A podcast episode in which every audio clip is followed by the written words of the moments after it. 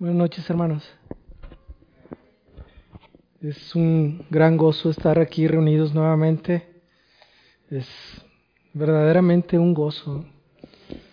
Y cuando nos escuchamos entre nosotros juntos, bueno, pues es una recreación de algo que estaremos haciendo no muy lejos para algunos. Gloria a Dios para aquellos que en Cristo mueren jóvenes. Es una gran bendición porque estarán ante la presencia del Señor eh, por más tiempo. Todos estaremos por toda la eternidad, pero aquellos comenzaron antes, ¿no? Y es, y bueno, el estar todos reunidos alabando a nuestro Dios es, es algo previo a lo que vamos a estar haciendo en, en la presencia de Él. No podremos dejar de alabarlo, no podremos dejar de adorarlo porque Él es grande, majestuoso, ha sido tan bueno, Él es oh, maravilloso, es nuestro Dios. Y como el último canto decía, el día de hoy necesitamos de Él, estamos sedientos de Él y queremos su palabra, necesitamos de su palabra, necesitamos de su misericordia, necesitamos tanto de Él que es lo que venimos a hacer el día de hoy, a buscar a nuestro Dios, porque Él es bueno. Y estoy seguro que tiene algo bueno para cada uno de nosotros el día de hoy por medio de su palabra. Así que les pido que abran eh, su Biblia en el libro de Juan, en el capítulo número 7. Y el día de hoy vamos a, a buscar avanzar de los versículos 24 hasta el 36. En la ocasión anterior llegamos hasta el 24 y ahora vamos a, a empezar desde este 24. Este, este versículo 24 es un versículo muy importante, sumamente importante dentro de las escrituras. Y dice así, no juzguéis según las apariencias, sino juzgad con justo juicio. Decían entonces unos de Jerusalén, ¿no es este a quien buscan para matarle? Pues mirad, habla públicamente y no le dicen nada. ¿Habrán reconocido en verdad los gobernantes que este es el Cristo? Pero este sabemos de dónde es. Mas cuando venga el Cristo, nadie sabrá de dónde sea. Jesús entonces enseñando en el templo, alzó la voz y dijo, a mí me conocéis y sabéis de dónde soy y no he venido de mí mismo, pero el que me envió es verdadero, a quien vosotros no conocéis. Pero yo le conozco, porque de él procedo y él me envió. Entonces procuraban prenderle, pero ninguno le echó mano porque aún no había llegado su hora. Y muchos de la multitud creyeron en él y decían, el Cristo cuando venga hará más señales que las que éste hace. Los fariseos oyeron a la gente que murmuraba de él estas cosas. Y los principales sacerdotes y los fariseos enviaron alguaciles para que le prendiesen. Entonces Jesús dijo, Todavía un poco de tiempo estaré con vosotros e iré al que me envió. Me buscaréis y no me hallaréis, y a donde yo estaré, vosotros no podréis venir. Entonces los judíos dijeron entre sí, ¿a dónde se irá este que no le hallemos? ¿Se irá a los dispersos entre los griegos y enseñará a los griegos? ¿Qué significa esto que dijo, me buscaréis y no me hallaréis, y a donde yo estaré, vosotros no podréis venir? Vamos a orar. Padre, venimos, Señor, delante de ti, buscando de ti. Necesitamos de ti. Señor, sé bueno como siempre lo has sido y, y ven, Señor, y danos lo que necesitamos tu perdón, Señor, tu salvación, tu misericordia, pero también tu santidad, sin la cual nadie podrá verte. Límpianos, Señor, lávanos. Ayúdanos, Señor, por favor, para tu honra y gloria solamente, porque te necesitamos con todo nuestro corazón. Abre nuestros ojos. Salva, Señor, por favor. Ten misericordia de aquellos que no te conocen. Porque el destino es de condenación para aquellos que no crean en ti. Y es doloroso saber que estarán toda una eternidad, Señor, sin gozar de, de ti. Ayúdalos y ayúdanos, Señor, por favor, para tu honra y gloria, en el nombre de Cristo Jesús. Amén. Nuestro Señor en plena fiesta de los tabernáculos está enseñando. Y sus hermanos le habían dicho, pues sube, ¿no? Si quieres darte a conocer, ve y, y manifiéstate ahí delante de todos y, quizás hasta puedas hacer una, un milagro, una señal y entonces todos te van a seguir. Pero nuestro Señor Jesucristo no lo hace a la manera del hombre, sino lo hace conforme a la manera de Dios, su Padre, nuestro Padre. Y en el tiempo debido sube y en la forma Él hace una señal que es enseñar. Porque esta es una señal, el enseñar, porque lo hacía de tal manera que la misma multitud se preguntaba, ¿cómo es posible que este hombre enseñe de esta manera si ni siquiera es letrado, si, si ni siquiera es estudiado? ¿Cómo es posible? ¿De dónde sacó toda esta doctrina este hombre, un carpintero de Galilea, de Nazaret? ¿Cómo es posible que tenga tal conocimiento? Ellos están preguntando, ¿de dónde viene ese conocimiento? ¿Cómo es posible que él enseñe de esa manera? Y esta claramente es una gran señal. Si lo vemos en el contexto histórico, es algo, es verdaderamente un prodigio, es un, milagro. Que una persona de alrededor de 30 años, originario de Galilea, tenga tal conocimiento que asombre o que maraville a aquellos que lo están escuchando. ¿De dónde procede esta doctrina? ¿De dónde procede este conocimiento? A lo cual nuestro Señor Jesucristo les dice, la doctrina no es mía, la doctrina es de aquel que me envió de mi Padre. Y entonces nosotros entendemos el por qué nuestro Señor Jesucristo lo podía proclamar con tal libertad y con tal denuedo y con tal conocimiento, porque era algo que tenía dentro de su corazón. Cuando había que responder hacia alguna situación y, y él lo hacía, reflejaba a su Padre. ¿Qué diría mi padre en este momento? Él diría esto. Y si alguien decía, no, no, no, eso no haría Dios. Calla, porque tú no lo conoces. Mi padre diría esto porque yo lo conozco, de él procedo. He estado toda una eternidad con él. Así contestaría mi padre, así contesta mi padre, así enseña mi padre. Y esta es una gran señal la enseñanza de nuestro Señor Jesucristo. Pero dentro de esta enseñanza había también una confrontación hacia el legalismo y hacia las formas de doctrina que eran enseñadas en aquel entonces.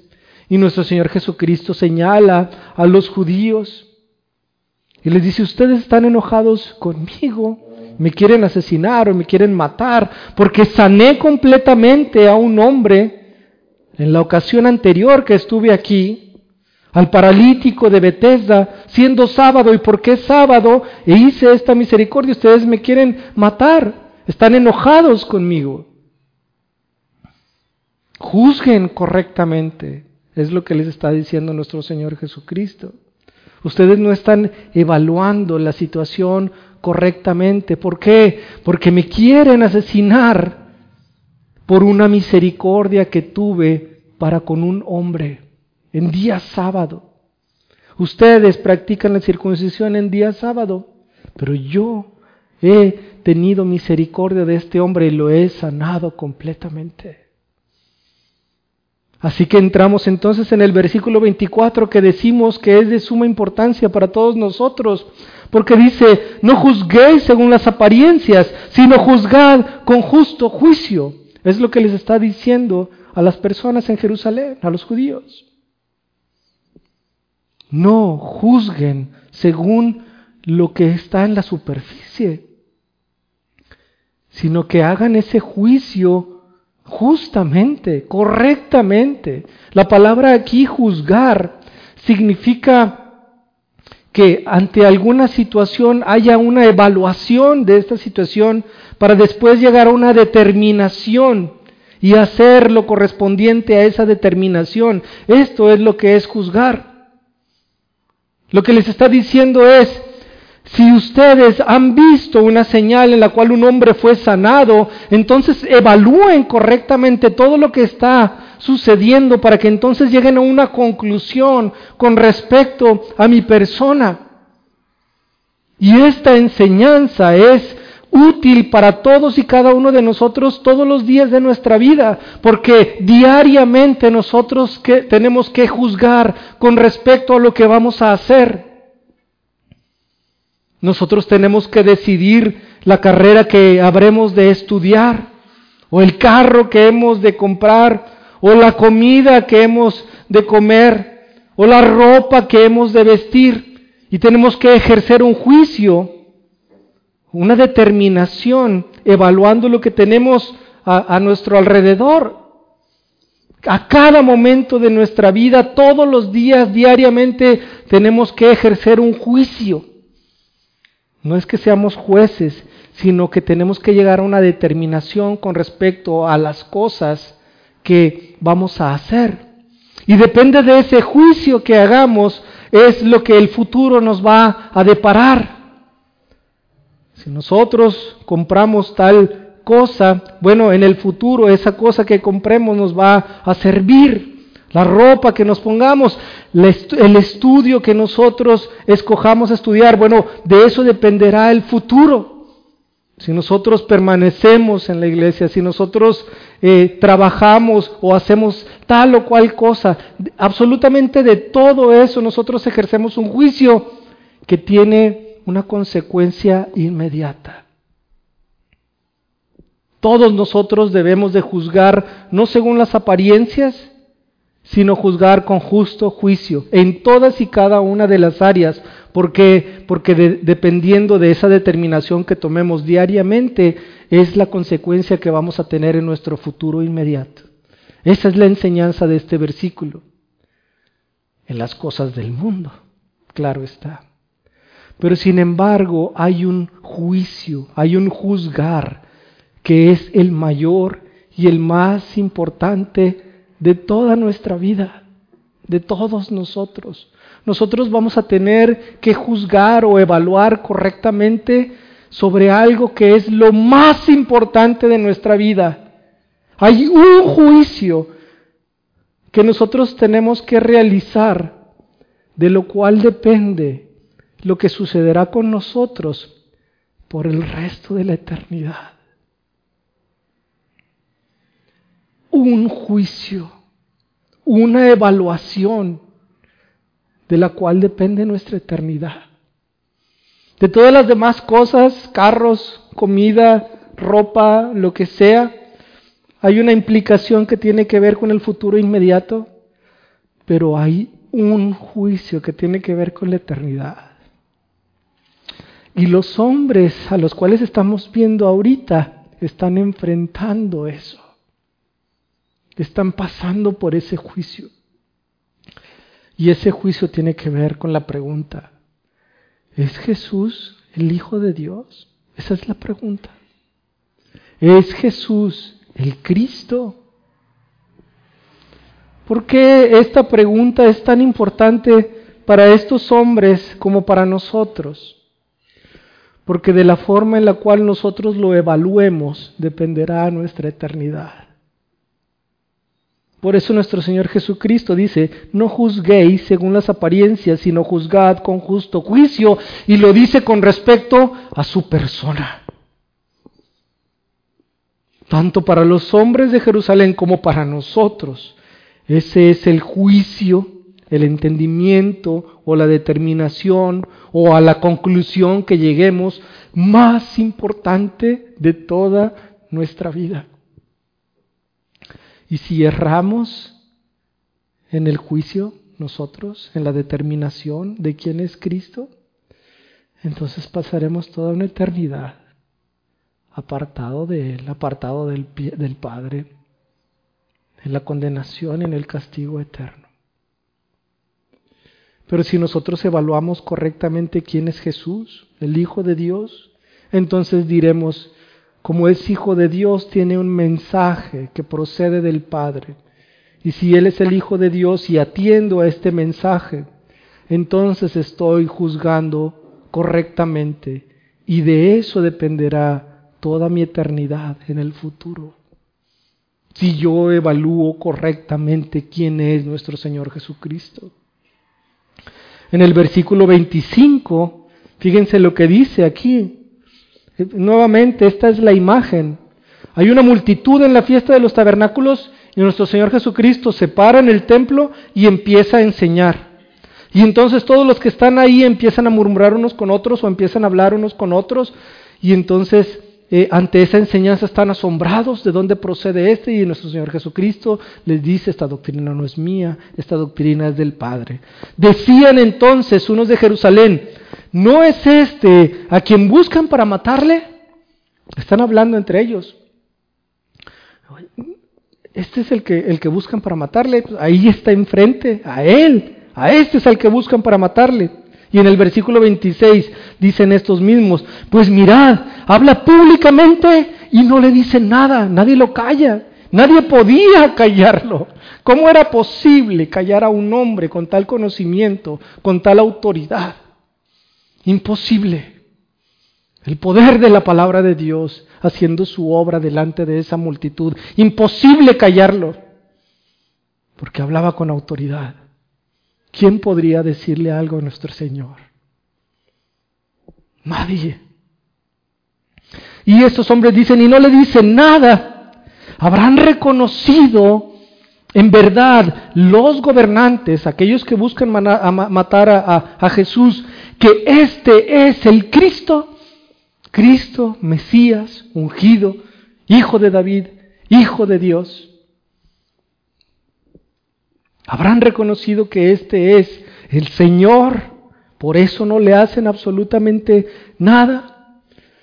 Pero entonces viene la evaluación de estos hombres, viene el juicio de estos hombres la determinación con respecto a la persona de Cristo. Ellos lo ven hablar y dicen, a Él le quieren matar, pero no le hacen nada. ¿Habrán reconocido los que le quieren matar que Él es el Cristo?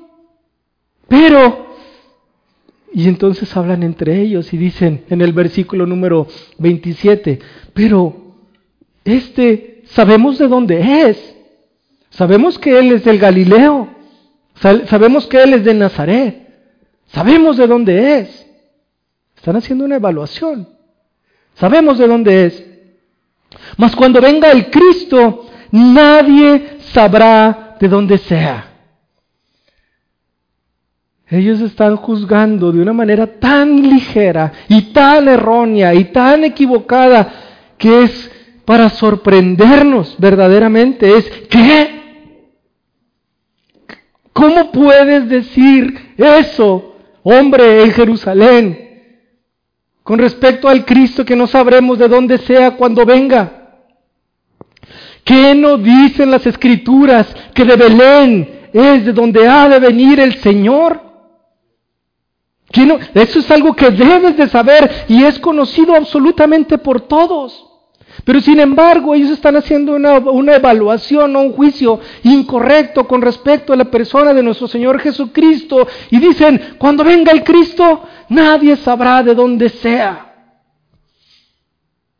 Pero nuevamente en el libro de Miqueas, en el Antiguo Testamento, uno de los profetas menores, después del libro de Jonás, en el capítulo número 5, es Amós, Jonás Miqueas. Capítulo número 5, en el versículo número 1, dice, rodéate ahora de muros, hija de guerreros, nos han sitiado, con vara herirán en la mejilla al juez de Israel.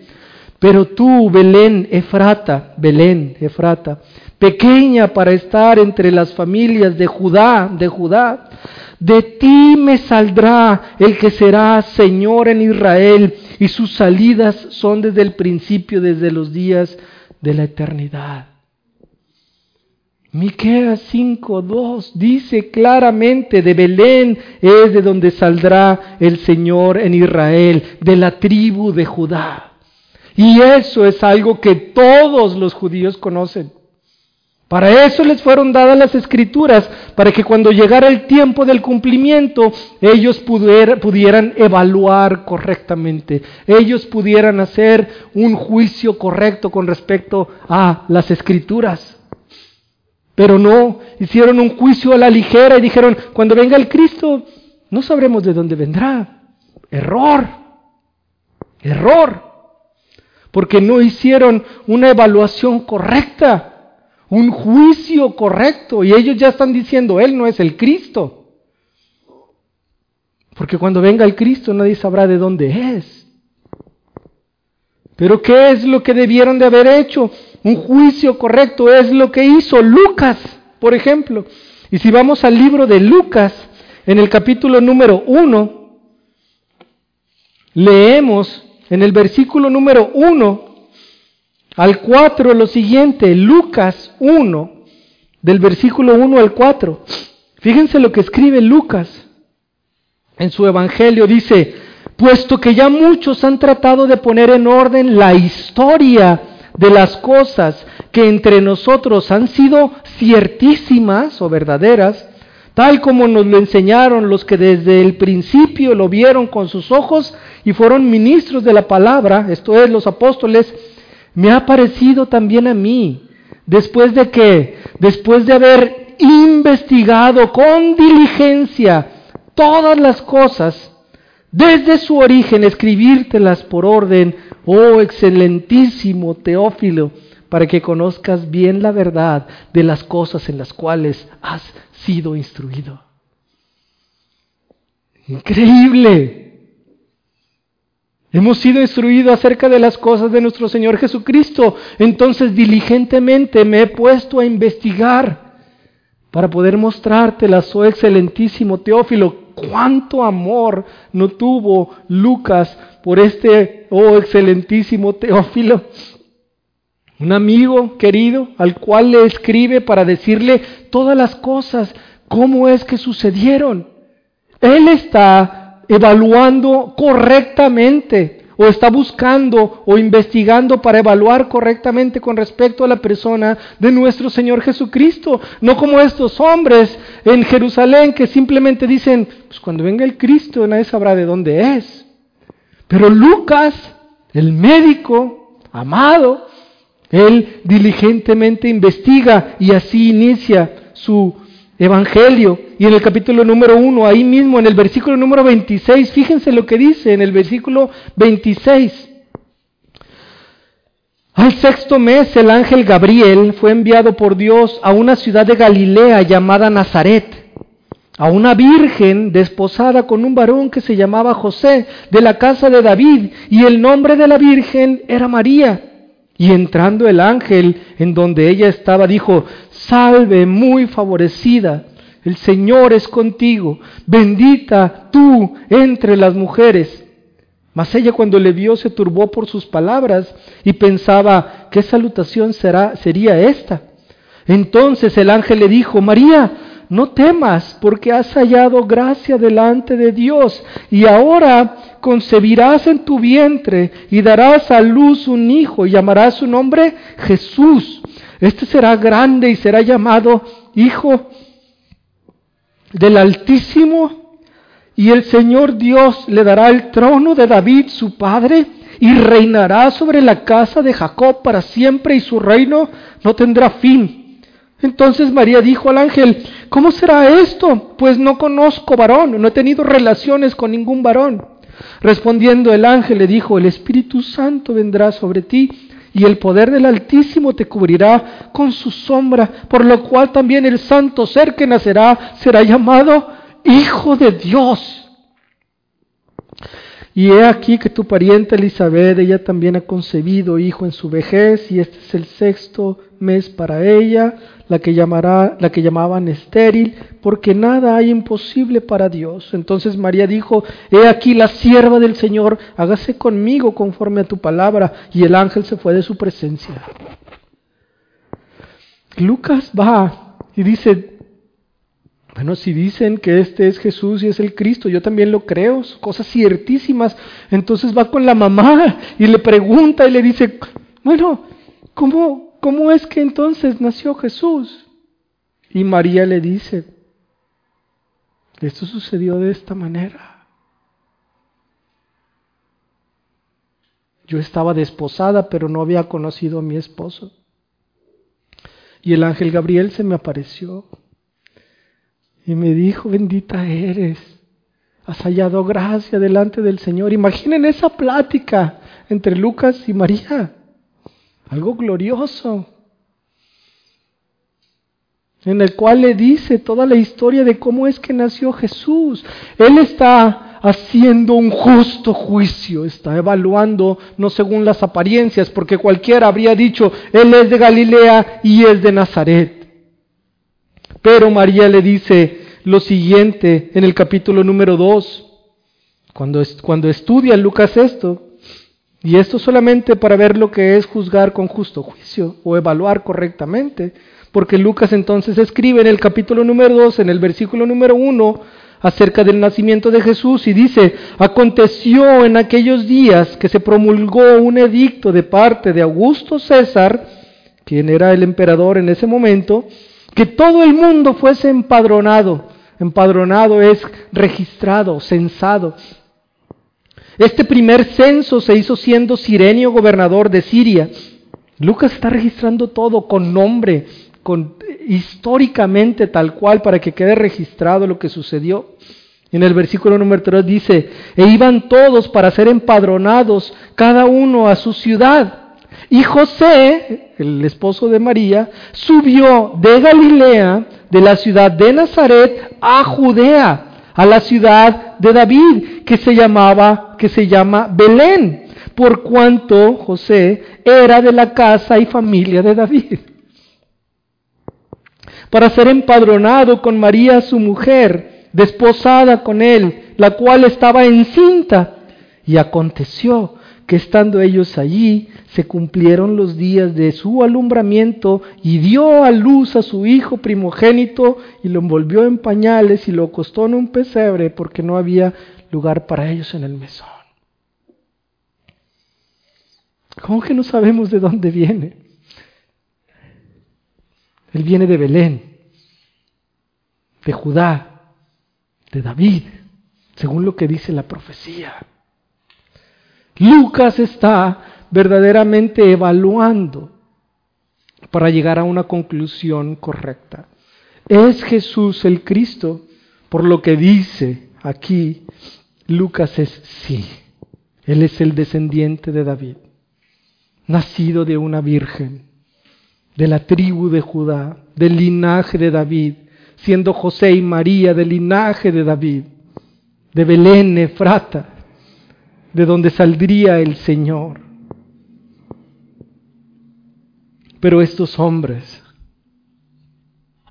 no estaban juzgando correctamente, sino que estaban juzgando según las apariencias, según lo que ellos creían y según lo que habían oído quizá. ¿Pero por qué? ¿Por qué no creían? Porque en aquel momento y en este momento hay tantas personas que no creen en Jesús como el Hijo de Dios, como el Cristo, como el Mesías, como Dios. Porque no les gusta el Dios que es. Esta es la terrible verdad de aquel entonces y de hoy.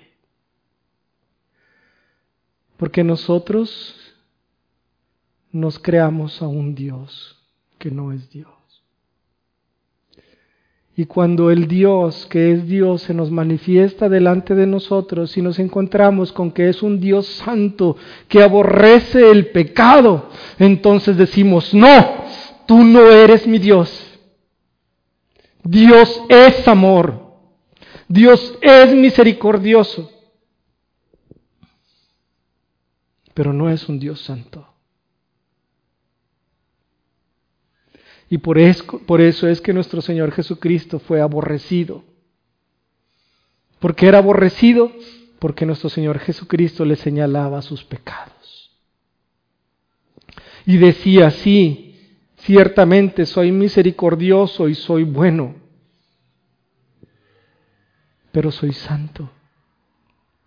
Y esto es lo que no queremos todos nosotros. Nosotros idealizamos a un Dios que es amor y que flota entre las nubes y que es muy bueno y que cuando nosotros lleguemos delante de Él, independientemente de todo lo que hagamos en nuestra vida, Él nos va a decir, ven hijo amado, entra en mi reino. Independientemente de que hayas vivido como un demonio, ven, entra a mi reino. Eso es lo que nosotros queremos. Pero no es así como es Dios. No es así como es Dios. Dios es un Dios santo, limpio, puro, trascendente, que está por encima de todas las cosas, que aborrece el pecado y que no es indiferente al pecado, que cuando hay pecado Él ejerce su juicio justamente y correctamente siempre, porque Él es justo, porque Él es santo, porque Él es digno.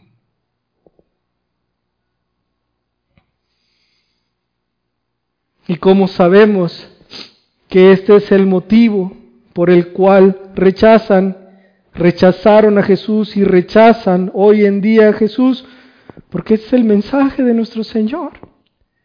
Él no solamente hablaba de la salvación, sino también del arrepentimiento. Y señalaba directamente y decía, este es tu pecado, arrepiéntete de él.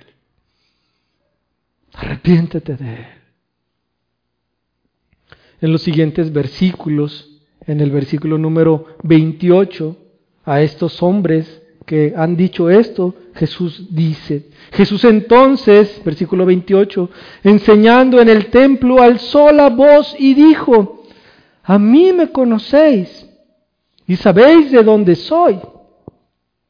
Y no he venido de mí mismo, pero el que me envió es verdadero. Él es verdadero, Él es verdad. El que me envió es verdadero, a quien vosotros no conocéis Ahí está. Ese es, el, señalamiento del pecado, al menos para estos hombres. algunos otros les dice, ustedes me buscan porque están buscando el, alimento físico. Y a otros cuantos les señala su pecado de no ser agradecidos después de que han sido salvos de, lepra, etc. Cada uno el Señor le señala su pecado en su debido momento y en su debido tiempo. Y es algo que no nos gusta, que no le gusta al hombre que le señalen su pecado. Pero sin embargo así es Dios, porque Él no es indiferente al pecado.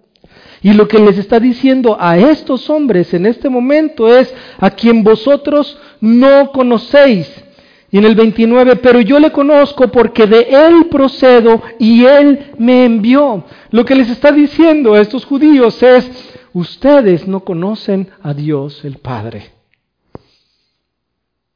Y eso es algo gravísimo para un israelita, para un judío, para un hebreo, que le digan que no es hijo de Dios. Ellos lo que dicen, yo soy hijo de Dios, yo desciendo de Abraham.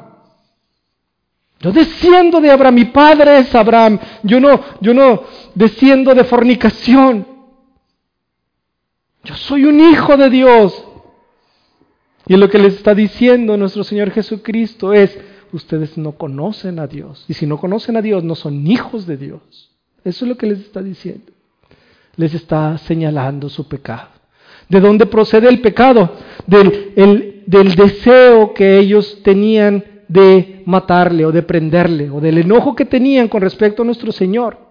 ¿Por qué le señala esto? Porque ese anhelo y deseo en su corazón de matar no procede del Padre.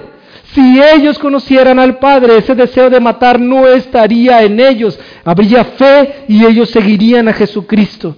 Porque de Él, del Padre, desciende nuestro Señor Jesucristo.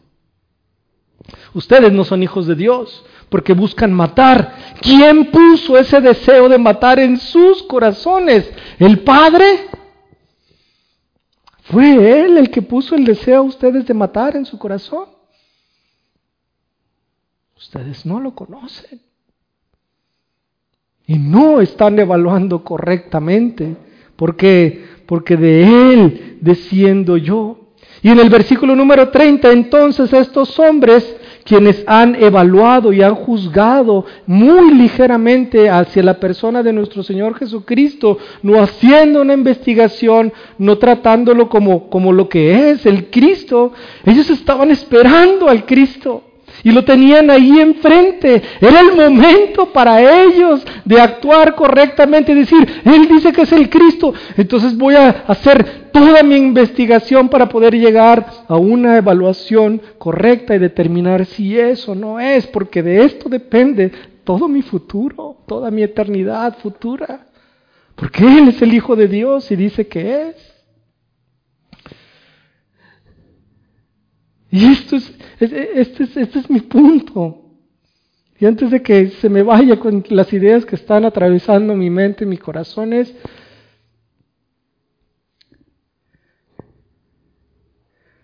evalúa correctamente. Evalúa correctamente. No lo que tú crees, no lo que hayas escuchado. Evalúa correctamente para que entonces tomes una determinación.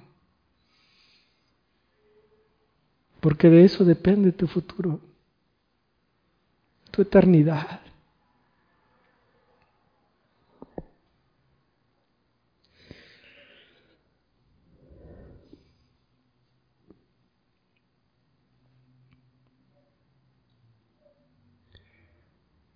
Estos hombres en el versículo número 30 dicen, entonces procuraban prenderle, y este prenderle es apresarlo con la misma intención de matarle.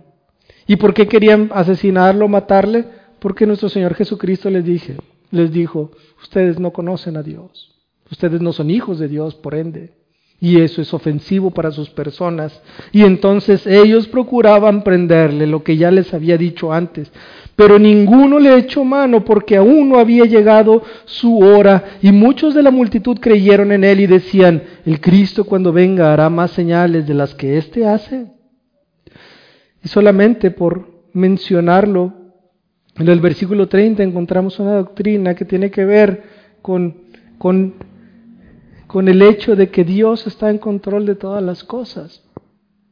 Imaginen a nuestro Señor Jesucristo estando delante de toda la multitud en la fiesta de los tabernáculos, no sé cuántos miles de personas estarían y querían prenderle para asesinarlo. Y él se para ahí y enseña. Pero no lo prendieron porque porque no había llegado su hora porque Dios el Padre lo, lo había enviado a nuestro Señor Jesucristo con un propósito específico. Si tú eres un hijo de Dios, tú tienes un propósito específico que cumplir. Y cuando ese se cumpla, entonces el Señor te llamará a su debido tiempo. Antes de eso, nunca jamás te pasará absolutamente nada, porque no ha llegado tu hora. Y esta es una enseñanza que debe de darnos paz a nosotros que estamos pasando por este tiempo de pandemia y de tantas cosas. ¿Por qué? Porque nosotros no vamos a morir sino hasta que el Señor así lo determine. Porque el Salmo 31, número 15 dice, mis tiempos están en tus manos, Dios. Yo en ti confío. En ti confío. Mis tiempos están en tus manos. Tú puedes estar en medio de la pandemia y no te va a tocar si no es tu tiempo. Pero si te toca, pues gloria a Dios, porque era tu tiempo, porque tu tiempo está en sus manos. Nada te puede pasar si es que así Dios lo permite. Nada, absolutamente nada. Porque mis tiempos están en tu mano, oh Dios. En ti confío. Salmo 31. Así que no tengan miedo, hermanos. Todos nosotros moriremos cuando el Señor así lo decida. Y cuando Él lo decida, va a ser para su honra y para su gloria y va a ser el momento más perfecto y glorioso para cada uno de nosotros. Porque le veremos. Le veremos. Así que en esa multitud, nuestro Señor Jesucristo, delante de miles de personas, las cuales ahora lo aborrecen porque le está diciendo, ustedes no son hijos de Dios porque no le conocen, querían prenderle. ¿Y qué pasó? Absolutamente nada, no le prendieron. ¿Por qué? Porque no había llegado su hora. No había llegado la hora de nuestro Señor para cumplir con el propósito para cual fue enviado a esta tierra. Todos nosotros tenemos un propósito y lo cumpliremos sí o sí siempre porque somos hijos de Dios, aquellos que hemos creído en Él. Y nuevamente en el versículo 31, y muchos de la multitud creyeron en Él y decían, el Cristo cuando venga hará más señales de las que éste hace, incluido la enseñanza, incluido el hecho de que nadie le hacía absolutamente nada, porque no había llegado su hora. Y en el 32, del 32 al 36, vamos acabando. Los fariseos oyeron a la gente que murmuraba de él estas cosas. Todo esto que acabamos de decir, los fariseos oyeron esto. Y los principales sacerdotes y los fariseos enviaron alguaciles o policías para que le prendiesen. Entonces ya no, nada más los que estaban ahí estaban buscando prender a nuestro Señor, sino también los gobernantes, la policía. Y en el 33 dice, entonces Jesús dijo, todavía un poco de tiempo estaré con vosotros. Todavía un tiempo, aquí voy a estar con ustedes. E iré al que me envió. Si tú evalúas correctamente que Jesús es el Cristo, el Hijo de Dios, y que Él procede de Dios, entonces tu evaluación o tu conclusión también te llevará a decir, Él ha regresado al lugar de, de, de donde procedió. Él está con el Padre.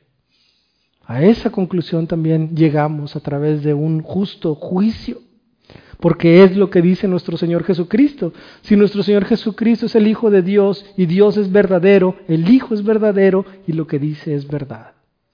No puede mentir. Así que Él regresó al lugar del cual fue enviado. Y en el número 34, en el versículo 34, viene una sentencia hacia todos aquellos que no evalúan correctamente o que no juzgan justamente o correctamente, porque dice, me buscaréis, dice el Señor, y no me hallaréis. Y a donde yo estaré, vosotros no podréis venir. Entonces los judíos dijeron entre sí, ¿a dónde se irá este que no le hallemos? ¿Se irá a los dispersos entre los griegos y enseñará a los griegos? ¿Qué significa, qué significa esto que dijo, me buscaréis y no me hallaréis, y a donde yo estaré vosotros no podréis venir? Lo que significa, hermanos, es que la misericordia de Dios por medio de nuestro Señor Jesucristo es dada, manifiesta durante un tiempo. Hay algunos que tienen eh, la fortuna de que la misericordia les es dada hasta el fin de sus días, pero que nunca se arrepiente. Arrepiéntete, ven al Señor, conoce a Cristo, sigue a Cristo, deja tu vida de pecaminosidad esto es misericordia. Para algunos esto es algo molesto que les estén diciendo arrepiéntete, cree. Pero en realidad es la misericordia de Dios aplicada para sus vidas, porque se le está ofreciendo arrepiéntete, arrepiéntete, arrepiéntete, cree, te lo imploro, te lo ruego. cree, arrepiéntete de tus pecados. Evalúa correctamente, juzga justamente quién es Jesús. Pero sin embargo dice nuestro Señor Jesucristo, aún un poco de tiempo estaré con vosotros e iré al que me envió. Me buscaréis y no me hallaréis, y a donde yo estaréis, estaré, vosotros no podréis venir. Hay un tiempo en el cual el Señor cierra su mano. Y ya no te es predicado el Evangelio, y ya no te es otorgada misericordia porque el Señor ya te lo estuvo diciendo y te lo estuvo diciendo. Y lo horrible de esto es que cuando ese tiempo llega, la sentencia ya ha sido dada. Porque aunque lo busques, no lo vas a hallar. Y a donde Él está, no podrás ir. Y esto es algo terrible, terrible, horrible horrenda cosa es caer en manos de un Dios vivo. Horrendo, espantoso.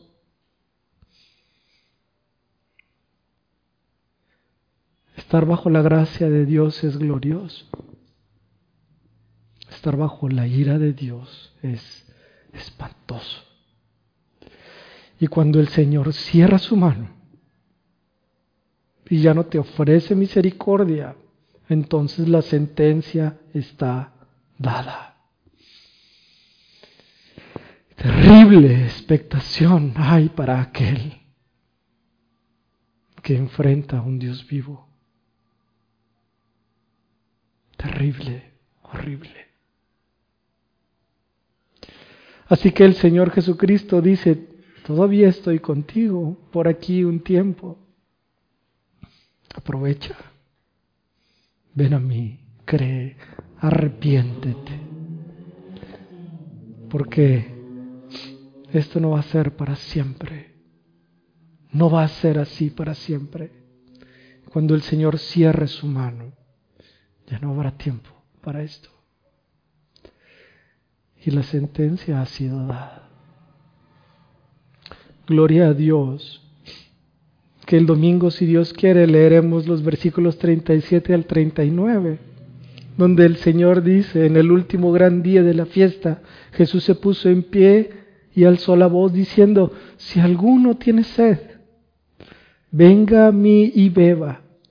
El que cree en mí, como dice la escritura, de su interior correrán ríos de agua viva.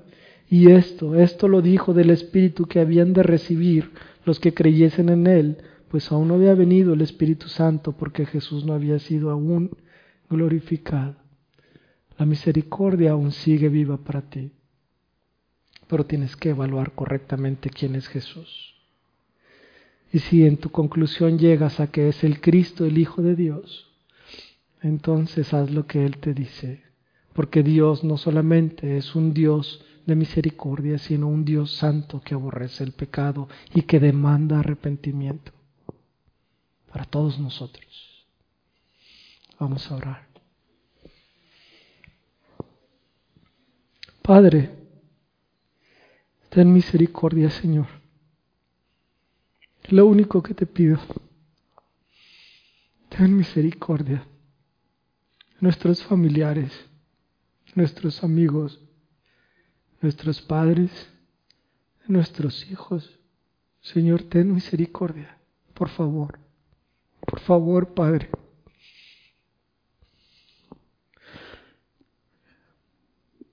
Con temor y con reverencia te lo pido, sabiendo que tú eres el único que puede perdonar.